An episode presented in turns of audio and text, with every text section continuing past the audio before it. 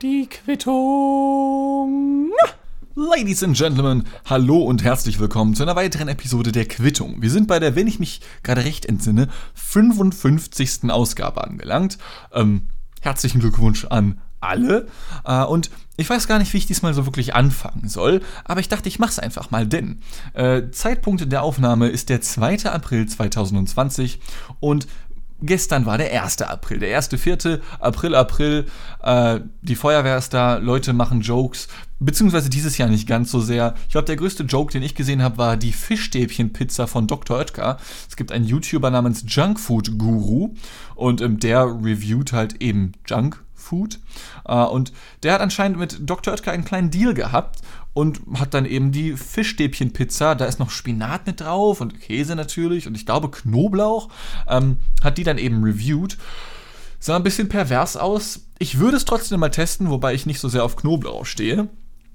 Und ich bin aber wirklich froh, dass es dieses Jahr, ich war, sich in Grenzen gehalten hat, was die Aprilscherze angeht, weil Menschen, die Aprilscherze machen, das sind Leute, bei denen ich mir dann denke, okay, du hast gerade einen Aprilscherz gemacht, der war richtig kacke, danke, dass du mir gesagt hast, dass ich dich nicht mehr in meinem Leben brauche ab sofort, ja. Das, das so ungefähr denke ich über Aprilscherze.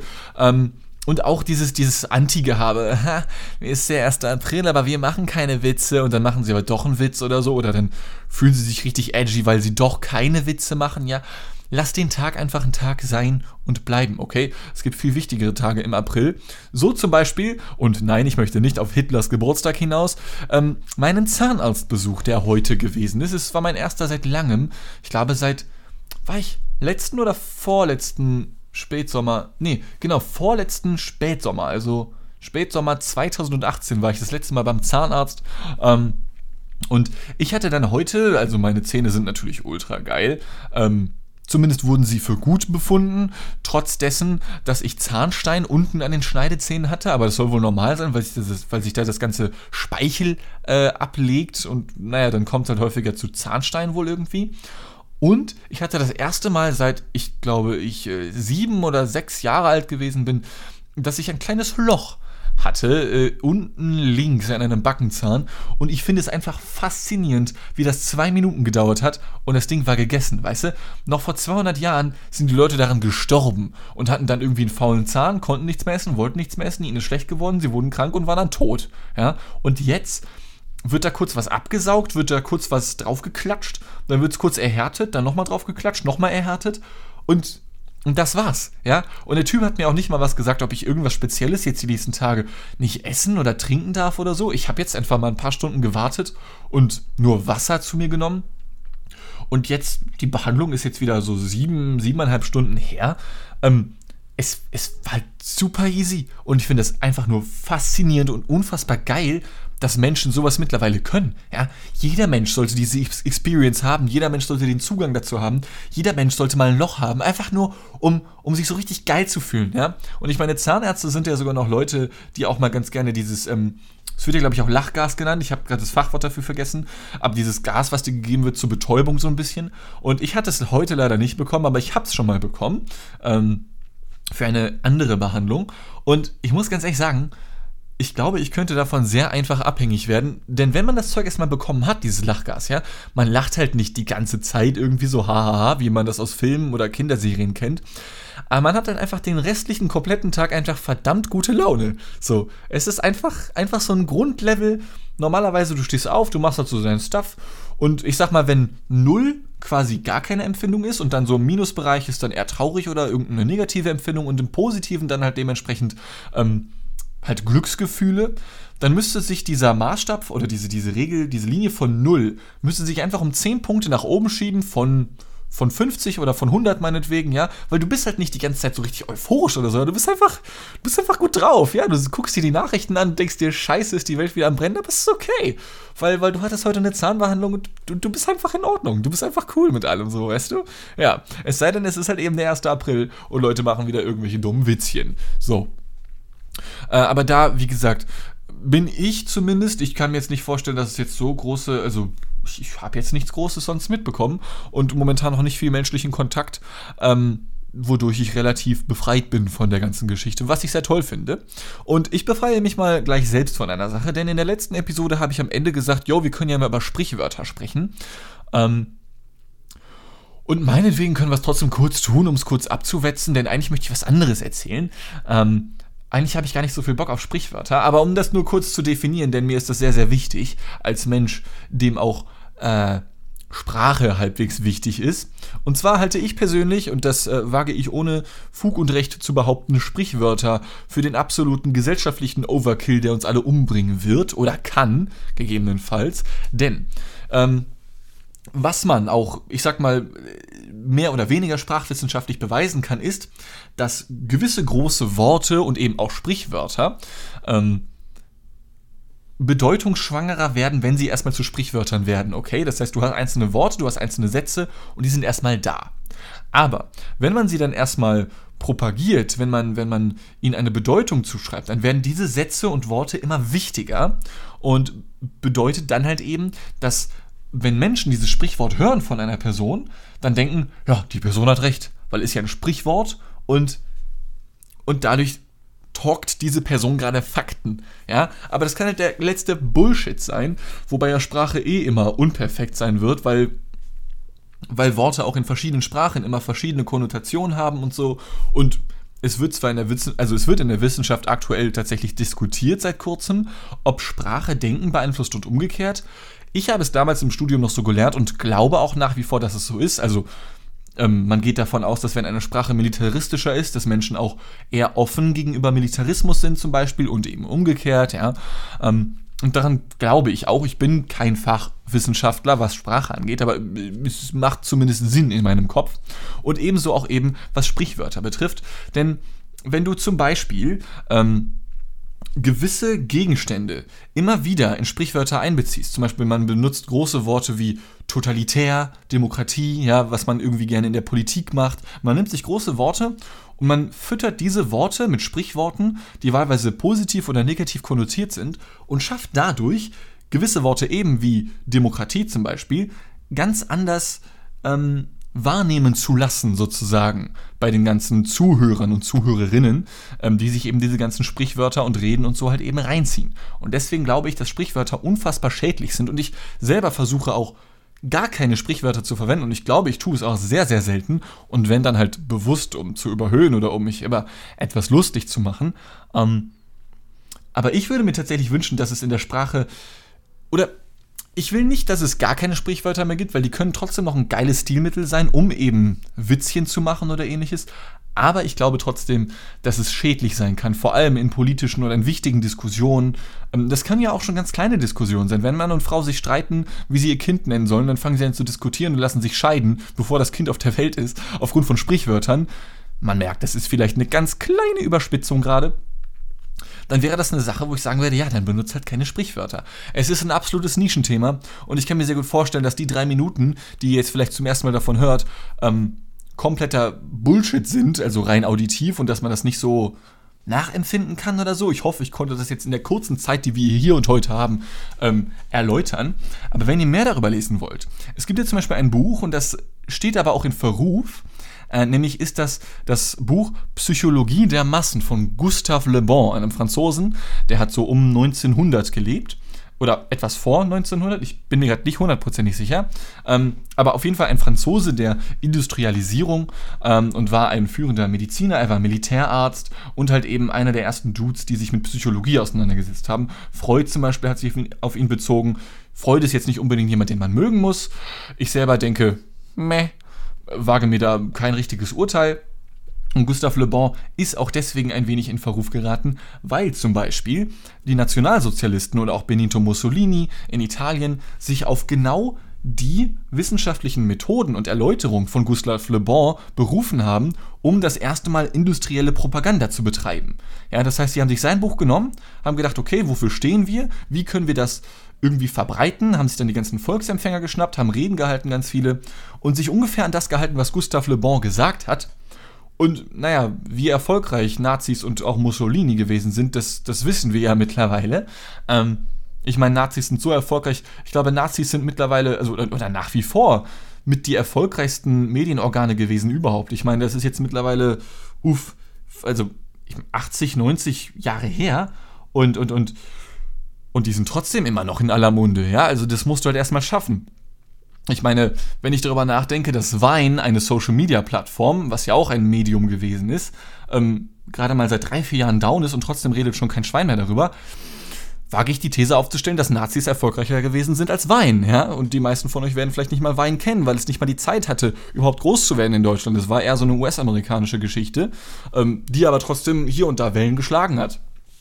Nun ja, und nichtsdestotrotz durch den Erfolg damaliger Diktaturen und, und, und Leuten, die sich der, der Methoden von Gustave Le Bon angenommen haben, gehe ich zumindest einfach mal davon aus, dass es ja in irgendeiner Form funktioniert hat. So scheint es ja zumindest. Vor allem, wenn schon Deutsche, deutsche Rechtsextreme sich, sich Franzosentexte nehmen ja, und die dann extra lesen und sogar antizipieren in ihren eigenen Werken, gehe ich davon aus, dass das halt schon einen gewissen Wert haben kann. Ich weiß nicht, wie das heute ist, weil die mediale Welt sich natürlich schon verändert hat in den letzten 80 Jahren. Also jetzt mehr als je zuvor, mal den Buchdruck von Gutenberg 1445, wann es glaube ich war, mal ausgenommen. Aber dementsprechend glaube ich nach wie vor, dass Sprichwörter und Nazis haben Sprichwörter verwendet, aber das tut natürlich jeder, um Gottes Willen. Ähm, glaube ich, dass da schon einige, äh, zumindest ein paar Wahrheiten drin sind. Aber wie gesagt, wer sich das selber reinziehen möchte, Psychologie der Massen heißt das Buch, ist umstritten, aber wie ich finde, hochinteressant von Gustave Le Bon. Und es gibt noch viele weitere Bücher dazu, auch Abhandlungen dazu. Wer sich dafür tatsächlich interessiert, der kann sich das tatsächlich mal wirklich gönnen. So. Und jetzt mache ich eine richtig billige Überleitung, denn was man sich auch hin und wieder mal gönnen kann, wenn man in einer WG lebt, so wie ich es tue. Liebe Grüße an Julius an dieser Stelle, der noch nie in diesen Podcast reingehört hat, obwohl er mir ziemlich häufig eigentlich zuhören können muss. Er sitzt gerade nebenan und hat irgendein Seminar äh, in der Uni, also digital halt dementsprechend. Ähm, deswegen, vielleicht hört er auch deswegen nicht rein, weil er mich immer hören kann. Hörst du mich gerade? Nö, es kam gerade keine Antwort von ihm, also scheint er nicht zuzuhören. Ja, danke, ich hab dich auch lieb. Also, ähm, Julius und ich, die WG, die wir haben, die ist super geil, ja. Und Julius ist ein Typ, der ist super geil, ja. Also ich, wenn ich morgens aufstehe, also um 12 oder 13 Uhr, ähm, geduscht habe und wir dann irgendwie kurz miteinander reden, ja, ich sehe ihn und denke mir einfach nur, ja, ich habe einfach Bock auf ihn und er hat Bock auf mich und das ist einfach super geil. Ähm, nur, und das ist keine Kritik, ich finde die Story einfach nur super lustig, ähm, eine Zeit lang, das hat erst vor ein paar Monaten aufgehört, aber seit wir zusammen gewohnt haben, bis eben vor, ich glaube bis diesen Winter, da hat es so ungefähr aufgehört, jedes Mal, wenn er duschen war, also Menschen gehen duschen und dann stellen sie sich in die Dusche, dann ziehen sie den Vorhang zu oder schieben diese Tür zu, je nachdem, was man da halt so hat. Also wenn man nett ist, macht man das und man nicht das komplette Badezimmer unter Wasser setzen möchte und dann duscht man halt eben. Sieben Minuten, zehn Minuten, halbe Stunde, keine Ahnung. Ich finde Duschen ziemlich geil und ziehe es manchmal etwas in die Länge, so 10, 12 Minuten, glaube ich, was, glaube ich, schon ein bisschen viel ist. Aber es ist so eine der wenigen Luxusgüter, die ich mir so gönne. Ähm, in Anbetracht dessen, dass ich mir halt sonst nichts kaufe oder ähnliches, ja. Und dieser junge Mann äh, schafft es, oder hat es bis vor kurzem, wie gesagt, immer wieder geschafft, einen kompletten Wasserpark bei uns im Badezimmer einzurichten, ja. Also wenn der Junge duschen gewesen ist und ich will danach auf Klo, äh, um zu urinieren oder mir die Hände zu waschen einfach nur, ähm, dann, dann muss ich vorher die Socken ausziehen, weil dahin, also, wie erkläre ich das? Ich meine, man kennt es ja, wenn jemand duschen gewesen ist oder so, ja, äh, und man kommt ins Bad, so zwei, drei, vielleicht auch fünf Minuten später, und man, man merkt es halt noch. Die Luft ist feucht, die, die Spiegel sind beschlagen, ja, man merkt es eben. Ähm, aber wenn Julius duschen gewesen ist, dann ist halt nicht nur feucht, dann ist halt nass. Und zwar alles. Also, du kannst dich nicht auf die Klobrille setzen, du kannst dich, du kannst dir nicht, du musst dir nicht mal die Hände waschen, um ins Badezimmer zu gehen und dir dort die Hände zu waschen, weil du kommst rein und dir kommt ein Schwall von 5000 Litern Wasser entgegen und du bist halt schon sauber. Also eigentlich muss nur er duschen gehen und dann nehme ich mir so das Restwasser von ihm, wo auch immer das herkommt. Ich weiß nicht, wo er das hernimmt, ja? Und dann nehme ich mir das Restwasser, ich mache die Badezimmertür auf und wusch und ich bin sauber. Also eigentlich eigentlich ist es dumm, dass ich immer vor ihm duschen gehe, morgens, wenn wir beide aufstehen müssen. Vielleicht hätten wir das echt mal umdisponieren sollen. Denn es ist, herrscht wirklich jedes Mal Wasser. Es ist halt ein fucking, ja, Heidepark oder SeaWorld oder Sea Life oder wie das alles heißt. Haben wir dann wirklich jedes Mal, wenn der junge Mann duschen gewesen ist. Und ich verstehe nicht, wie er das macht. Und wir haben auch schon darüber gesprochen. Ich, wie gesagt, mich stört das nicht groß oder so. Dann hast du halt mal nasse Socken. Gut, ich trage sowieso kaum Socken hier zu Hause. Von daher, easy game. Ist mir scheißegal, ja. Ähm, ich finde es einfach nur hochinteressant, weil wir unsere beiden Duschabläufe miteinander verglichen haben und zu dem Ergebnis gekommen sind, vorausgesetzt, der kleine Lümmel hat mich nicht angelogen, dass wir dieselben Duschvorgänge haben. Und zwar so gut wie exakt. Also da gibt es kaum Unterschiede. Ähm, aber ich habe bis heute nicht herausgefunden, wie er es schafft, komplette, den kompletten Rest des Badezimmers unter Wasser zu setzen. Ja? Du trittst rein und das gesamte Badezimmer also der gesamte Boden ist Pfütze, ja, beziehungsweise dann wäre es ja nicht mal mehr Pfütze. Wenn der gesamte Boden Wasser ist, dann hast du ja schon einen See eigentlich, ne? So Pfütze ist ja umgeben von, von einem gewissen Rand, von da hast du irgendwo Boden eigentlich, aber oder Ozean vielleicht noch besser, keine Ahnung. Aber es ist mehr als nur eine Pfütze, weil alles mit so einer leichten Wasserschicht überzogen ist, ja. Und das hat, wie ich bereits erwähnt habe, Julius seit langem nicht mehr getan. Doch heute ist ein ganz besonderer Tag, nicht nur, weil wir beim Zahnarzt gewesen sind. Julius kam mit und hat mir die Hand gehalten. Ähm, äh, Julius hat sich, das äh, haben wir auch schon besprochen, in einer neuen Folge vom Weltfremdforum, dem Hauptpodcast, der ja eigentlich noch der Hauptpodcast sein soll, aber glaube ich jetzt heute zum ersten Mal dieses Jahr erscheint. Also wir machen das irgendwie nur noch alle drei Monate, aber ey, läuft ja trotzdem. Ähm, da haben wir bereits davon erzählt, Julius hat sich eine ähm, aufklappbare Badewanne gekauft. Das soll heißen, das ist wie so ein. Also das Klappgestell funktioniert wie bei so einem, ähm, wie nennt man das? Äh, wenn du deine Wäsche gewaschen hast, deine Kleidung und dann hängst du sie auf zum Trocknen. Aber halt nicht draußen an so einer Wäscheleine, sondern so ein Gerüst. Äh, wie heißt denn so ein Ding? Wäsche, Wäscheständer, genau. Ähm, die Klappfunktion funktioniert wie ein Wäscheständer. Ähm, und also da hast du halt quasi dieses, dieses X außen und innen drin ist halt sehr viel Gummi und Plastik und dann kannst du dich da quasi reinsetzen und hast eine Badewanne. Ja? Ähm, ist ein Luxusgut, bei dem ich sage, yo, ist das letzte, was ich mir kaufen würde, aber ey, der Junge liebt sein Baden, das weiß ich. Ähm, der steht da richtig hart drauf und soll er sich halt gönnen, mir vollkommen egal. Äh, und hat sich das Ding jetzt halt tatsächlich bestellt. Ist mir immer noch ein bisschen suspekt, aber ich finde es super geil. Ähm, und ja, jetzt war ich eben arbeiten und kam nach Hause und siehe da, nicht nur das Badezimmer ist Wasserpark, nein, ähm, auch der Flur ist Wasserpark. Ja? Und das ist unfassbar geil, wenn du reinkommst und du kannst nicht mal die Socken ausziehen, weil du nicht damit rechnest. Aber vor allem der Holzboden, den wir so im Flur haben, der saugt sich so mit Wasser voll. Ja? Und das ist so richtig Premium. Ähm, und vor allem ist es bitter, wenn du dann von der Arbeit kommst und du musstest da schon auf Klo. Und zwar nicht Nummer 1, sondern Nummer 2. Ja? Und denkst dir, ja, okay, gehst du lieber zu Hause. Ich bin jetzt nicht so ein Heimscheißer, der sagt, ich kann nicht woanders, aber auf der Arbeit war halt gerade jedes Klo besetzt und ich wollte nach Hause. Dachte, ja, okay, ey, du hast ja ein Klo zu Hause. Nee, hast du nicht. Was ich zu Hause habe, ist ein Wasserpark, ja, aber kein Badezimmer mehr. Denn ähm, nachdem ich schon im Flur von einem kleinen Ozean begrüßt wurde, versuchte ich irgendwie mit großen, vorsichtigen Schritten, ich will ja nicht ausrutschen, ins Badezimmer zu gelangen. Ähm, und selbst dort befanden sich auf dem geschlossenen äh, WC, der Deckel war runter, ja, und auch dem Waschbecken klatschnasse Handtücher. Ähm, also ich meine, aus viel mehr besteht unser Badezimmer nicht. Aus viel mehr besteht ein Badezimmer nicht. Du hast ein Waschbecken, du hast ein Klo, ein WC und du hast eine Dusche, ja. Und zwei Drittel davon waren unbrauchbar, sag ich mal, weil sie voll mit klatschnassen Handtüchern gewesen sind, ja. Und Stell dir mal vor, du kommst in ein Badezimmer und ich meine, es ist schon schlimm genug, wenn jemand anders gebadet oder geduscht hat und es ist alles feucht. Und du musst eigentlich kacken. Und du machst diese Badezimmertür auf und denkst dir, oh, das wird eine richtig unangenehme Nummer. Und du fängst an abzuwägen, ah, mache es jetzt oder nicht? Weil, ich weiß nicht, in einer feuchten Umgebung einen abzulassen, das ist nicht so cool. Ja? Ähm, ich glaube, dass das einige nachempfinden können, auch wenn da vielleicht einige nicht so offen drüber sprechen würden. Ähm, und dann stellt euch das mal vor, ihr kommt rein und es ist nicht feucht, sondern es ist einfach nass. Ich kann es nicht anders formulieren. Es war alles nass. Ja. Ähm, interessanterweise gar nicht mal in der Luft so wirklich, weswegen es nicht so schlimm war. Also, falls ihr euch das fragt, ich war eben auf Klo, ja. Ähm, ich setze mich jetzt nicht hier hin mit einem Stift im Hintern oder so. Das, das wäre ein bisschen stressig irgendwie, da hätte ich keinen Bock drauf. Ähm, äh, und die Luft, wie gesagt, war eigentlich verhältnismäßig trocken, nur halt alles andere war klitschnass.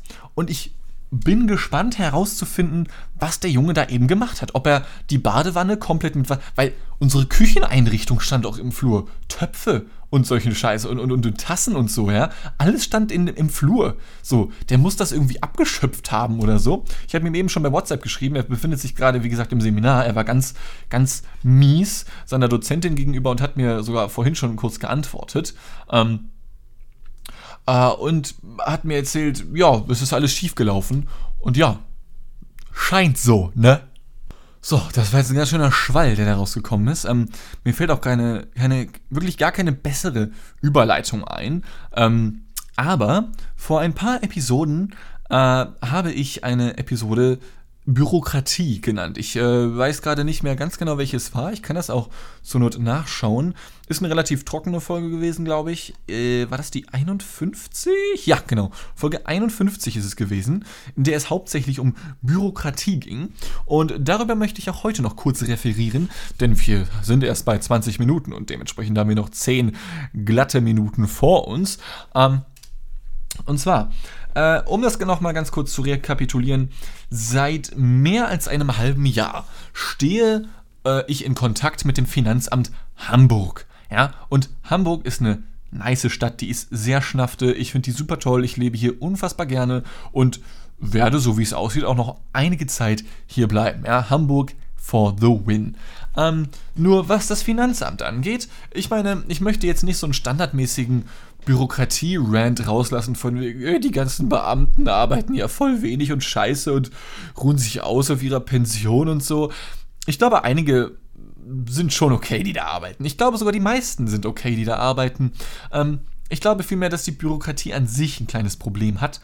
Ähm, einfach weil sie eben sehr konstruiert ist und eine gewisse Anwaltssprache mit sich bringt und wenn man zum Beispiel versucht, sich legal als Selbstständiger anzumelden, wie ich es versucht habe bis zuletzt, ähm, hat man da so seine Schwierigkeiten. Ich selber bin eigentlich ganz okay damit klargekommen. Äh, denn um selbstständig zu werden in der Hansestadt Hamburg, ich glaube, dass in den meisten Bundesländern das Verfahren ähnlich aussieht, kann es aber nicht ganz genau sagen. Also Deutschland hat ja ein föderales System, deswegen gibt es locker irgendwelche irgendwelche Abweichungen von Bundesland zu Bundesland, aber ich weiß es nicht. Nur hier in der Hansestadt Hamburg ist es nun mal so, dass man, wenn man sich selber als selbstständig, äh, als selbstständig anmelden möchte, ja, als selbstständiges Unternehmen, ähm, und so dass das Unternehmen quasi auch im Privathaushalt, also die gleiche Adresse hat, äh, sodass man selbst als Person einfach nur ein Unternehmen ist, dann muss man insgesamt 17 Seiten an Zetteln ausfüllen, plus noch ein paar dazu je nachdem, ob du noch besondere Lebensumstände hast, ob du Kinder hast, ob du verheiratet bist oder aber, und das musste ich zum Beispiel noch zusätzlich ausfüllen, ob du am, ähm, am Last, wie heißt es nochmal? Lastschriftverfahren, genau, am Lastschriftverfahren teilnehmen möchtest, sodass am Ende des Jahres das Finanzamt die Einkommensteuer von dir abzwacken kann. Und ähm, es gibt da einen gewissen Einkommensfreibetrag, der liegt bei 8.600 oder 8.900 Euro. Du kannst als selbstständiger Mensch in Hamburg knapp 9000 Euro verdienen und musst wirklich nicht einen Cent an Steuern abdrücken. Danach gibt es dann noch eine weitere Grenze bis 22.500 Euro. In diesem Bereich zahlst du nach wie vor keinerlei Umsatzsteuer und auch sonst eigentlich nichts, ähm, bis auf eben die Einkommenssteuer, die dann erstmalig dazukommt. Ähm, die kommt aber selbst, wenn du bei 22.500 Euro bist, die du verdienen darfst.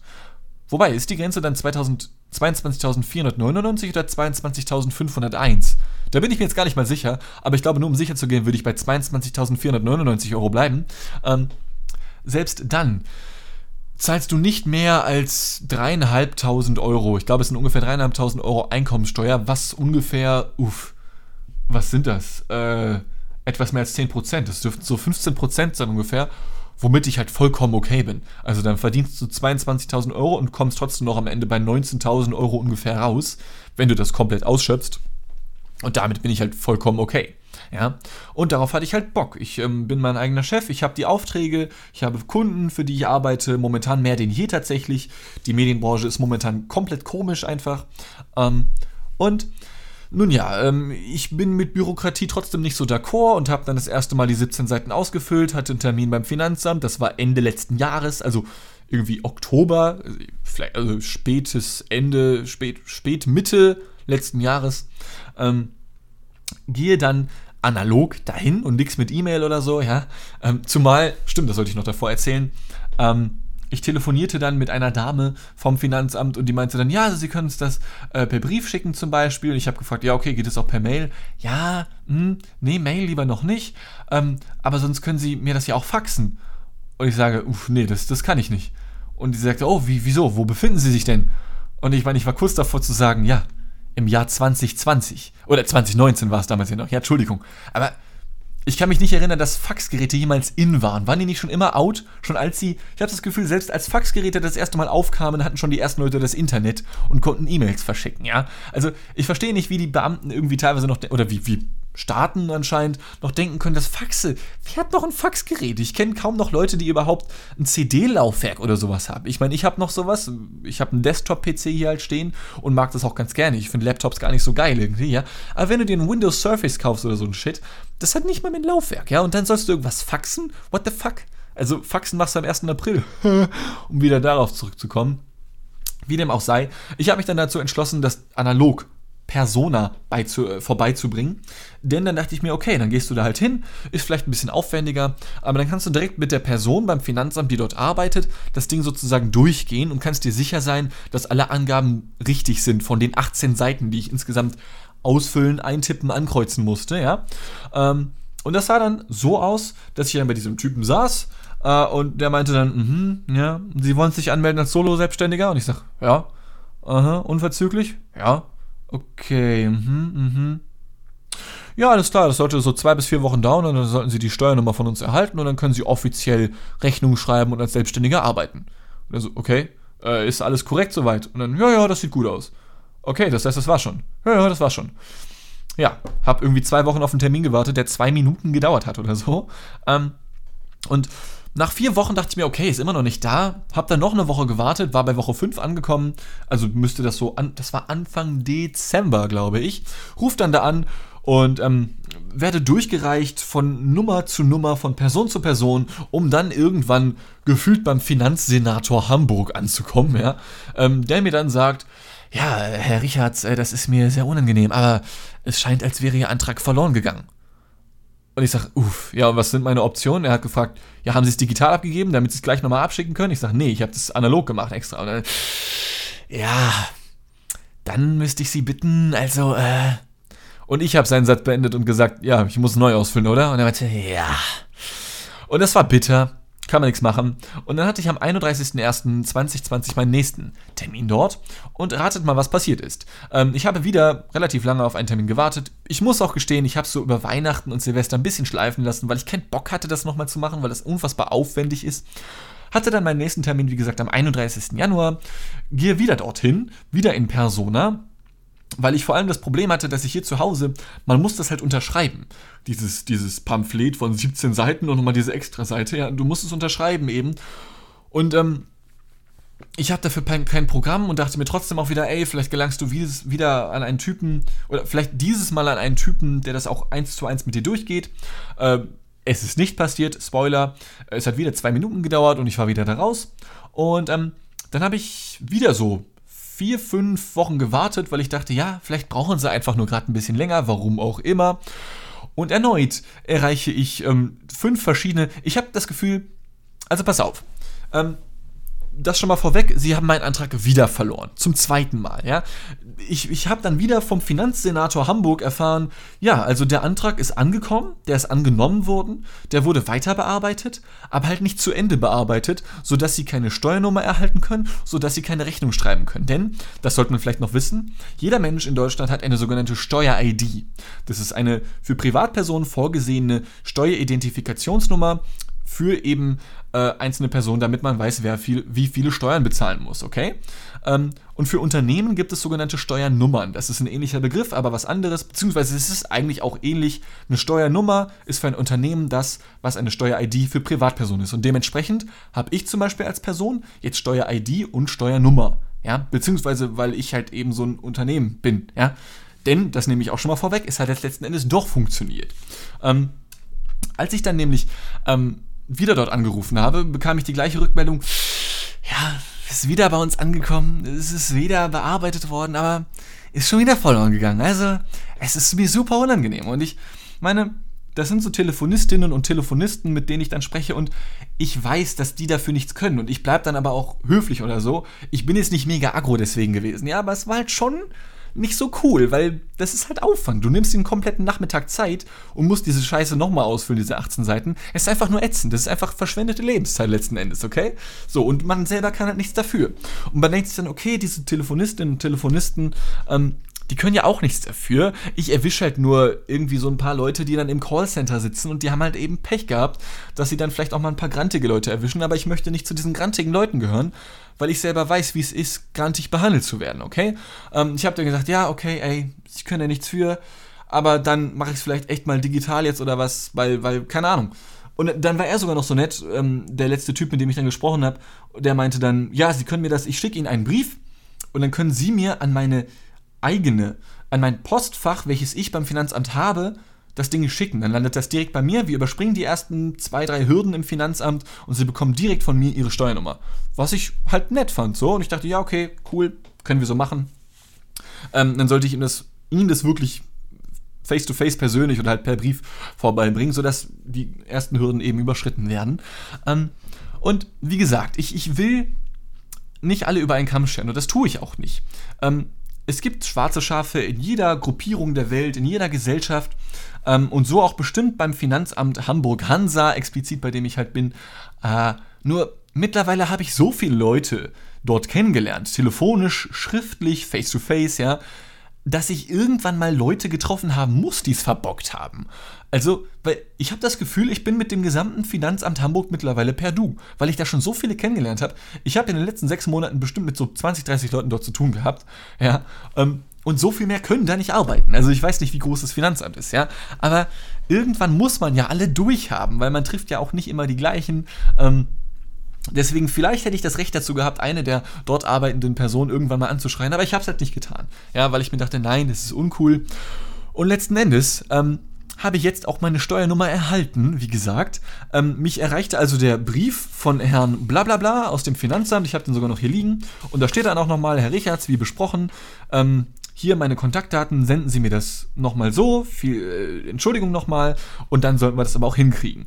Wie gesagt, fand ich super nett von ihm. Ähm, wollte mich dann wieder ransetzen, zum dritten Mal diese 17, 18 Seiten ausfüllen. Und zwei, drei Tage später, nachdem ich das schon wieder halb ausgefüllt hatte, nach ein, zwei Stunden, ähm, erreicht mich noch ein Brief mit meiner Steuernummer. Ja. Ich habe mich schon wieder leicht verarscht gefühlt von dem werten Herrn, ähm, möchte es ihm aber dennoch nicht ankreiden, denn, ähm, Ladies and Gentlemen, rückwirkend zum 01.01.2020 gibt es ab sofort ein Unternehmen, welches unter meinem Namen läuft, mit dem Namen Happy Time Entertainment. Ja, Mann. Ähm, so habe ich das ganze Ding genannt. Die meisten Menschen nennen es einfach nur halt nach ihrem Namen, was in meinem Fall Dean Martin Richards wäre, ja, aber ich dachte mir, nee, das ist so ungeil, du brauchst einen geilen Namen, ja, du brauchst irgendwas Cooles. Und äh, da ich ja den Tankwart unter dem ähm, Namen Happy Time Entertainment produziert habe, also mit dem Unternehmen in Anführungszeichen, welches es da ja, da ja wie gesagt noch nicht gab, dachte ich mir, weißt du was, das, das, das ist der Name, das ist cool, Happy Time kann man schön falsch verstehen, Entertainment, ich meine, ich bin in Bild und Ton und was weiß ich nicht noch alles unterwegs, ja. Es schließt nichts aus und lässt mir alles offen. Und äh, dementsprechend gibt es ab sofort ein Unternehmen namens Happy Time Entertainment. Ähm, vielleicht mache ich dafür mal noch eine Seite auf, aber ich wüsste nicht warum, weil eine Website, wofür? So viel mache ich ja noch nicht, ja, und das meiste geht halt direkt über mich. Ähm, ja. Und äh, darüber bin ich sehr froh, dass es jetzt letzten Endes doch noch alles funktioniert hat. Oh, und das soll dann jetzt auch das Ende sein. Ähm, für diese Episode. Wir hören uns bei der nächsten wieder, wenn es bei der 56. Episode dann heißt Die Quittung hat Chi und Mja. Ja. Ähm, Vielen Dank fürs Zuhören und ich glaube, zum Ende hin verrate ich euch noch meine Steuernummer, denn die ist sehr lustig. Äh, man sollte es vielleicht nicht tun, aber ich mache es einfach mal trotzdem. Und zwar, meine Steuernummer lautet